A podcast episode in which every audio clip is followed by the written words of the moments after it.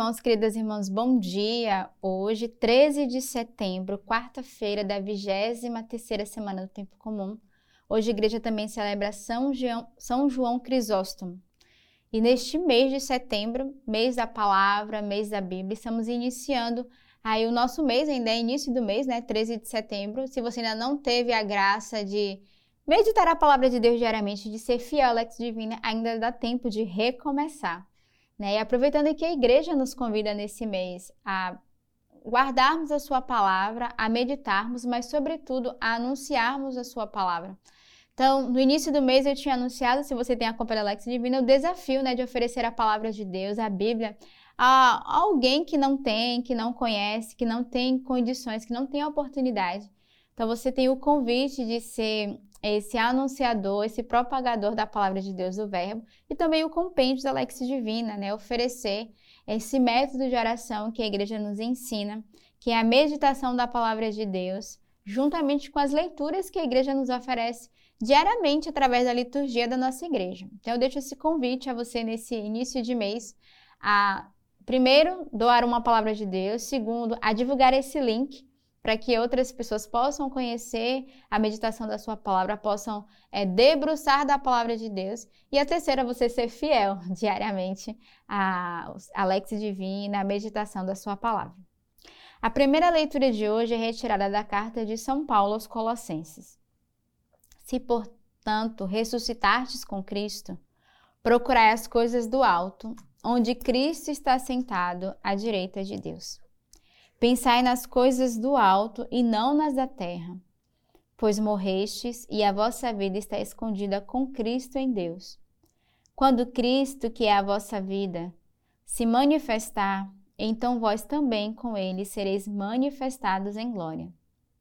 Mortificai, pois, os vossos membros terrenos: fornicação, impureza, paixão, desejos maus e a cupidez que é a idolatria essas coisas provocam a ira de Deus sobre os desobedientes. Assim também andastes vós quando viveis entre eles.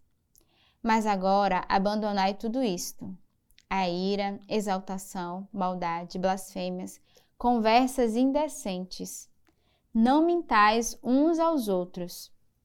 Vós vos desvestistes do homem velho com as suas práticas e vos revestistes do novo, que se renova para o conhecimento segundo a imagem do seu Criador. Aí não há mais nem grego e judeu, circunciso e incircunciso, bárbaro, cita, escravo, livre, mas Cristo é tudo em todos. Então, São Paulo aqui faz uma exortação né, à comunidade de Colosso. Primeiro, ele vai dizer, né? Na verdade, ao longo de toda essa semana, a gente tem meditado a carta de São Paulo aos Colossenses. E a cada dia, uma exortação e um convite a uma conversão e uma mudança. E ele começa o início da leitura dizendo: procurai as coisas do alto. Pensai nas coisas do alto e não da terra. Ele já faz um convite forte a dizer, né? Sai das coisas da terra, das coisas mundanas, dos prazeres da carne, das paixões, e buscar as coisas do alto, que são as virtudes, as coisas santas, uma vida de santidade, de conversão, de castidade uma mudança radical. E aí ele vai dizer, né? Morrestes com Cristo, a vida do Cristo está escondida em Deus, somos convidados a isso. Mas aí ele vai fazer uma exortação forte. Mortificai, pois, os vossos membros terrenos. E ele vai exortar a uma conversão. Ele vai dizer: deixai a fornicação, a impureza, as paixões, os desejos maus e a cupidez, que é a idolatria. Então ele já começa fazendo exortação ao povo: se queres ver uma vida santa, se queres ver uma vida convertida, deixai todos esses pecados. E hoje você deve receber essa palavra como esse convite à conversão. Deixai a vossa vida de pecado. Deixai a vossa vida de impureza, as paixões desordenadas que nos afasta de Deus e que nos tira da sua graça e que nos leva a pecados diariamente. E ele vai dizer: tudo isso provoca a ira de Deus.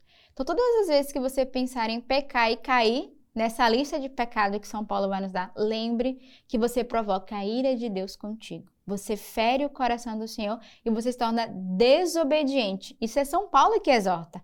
Estas coisas provocam a ira de Deus sobre os desobedientes. Assim também andastes vós quando viveis entre eles. Aí ele volta de novo exortando. Abandonai a ira, a exaltação, a maldade, as blasfêmias e as conversas indecentes. Então, São Paulo já sabia que no meio daquele povo havia já ali um espírito dentro do coração deles que desagradava, desagradava ao Senhor. E aqui ele vai sair tanto do pecado, porque no início ele vai exortar essa conversão, mas também aquilo que ronda o nosso dia, né? Somos tentados a nos irarmos uns contra os outros, a carregar a maldade no nosso coração, a blasfemar, a murmurar contra o nosso irmão e as nossas conversas que são indecentes, que não são conversas que agradam a Deus. E aí ele vai dizer: não mintas uns aos outros. Então, o pecado da mentira. Então, São Paulo é que ele é muito firme com o povo. Ele vai dizer: é, tirai o homem velho da vossa vida e revestiste do homem novo segundo a imagem de Deus. Então, nesse dia, essa leitura é um convite à nossa conversão. O que adianta seguirmos ao Senhor, sermos fiéis à Sua palavra, mas não vivermos verdadeiramente dentro de nós, carregarmos um espírito mentiroso do mundo, que diante do Senhor, da Sua palavra, somos convidados a exortar uns aos outros, a viver com a de santidade, mas interiormente há um pecado dentro de nós. Então, cuidado para não suscitarmos a ira de Deus conosco e não fazermos parte né, da lista dos desobedientes, mas pedir ao Senhor a graça que Cristo seja tudo em todos, acima de tudo, o poder de Deus, Cristo possa reinar, a sua santidade, a sua fidelidade no nosso meio. Então, hoje também é um convite, certamente, a uma reflexão e a confissão. Porque diante de todas essas leituras e toda essa lista de pecado e de exortação que São Paulo nos faz, Acho que nada melhor do que sairmos dessa Lex Divina e procurarmos o sacerdote para nos confessarmos da lista de pecado que carregamos. Aqui ele dá alguns, mas tem tantos outros que não foi mencionado e que nós podemos todos os dias é, suscitar a ira de Deus sobre nós. O salmo de hoje é o salmo 144.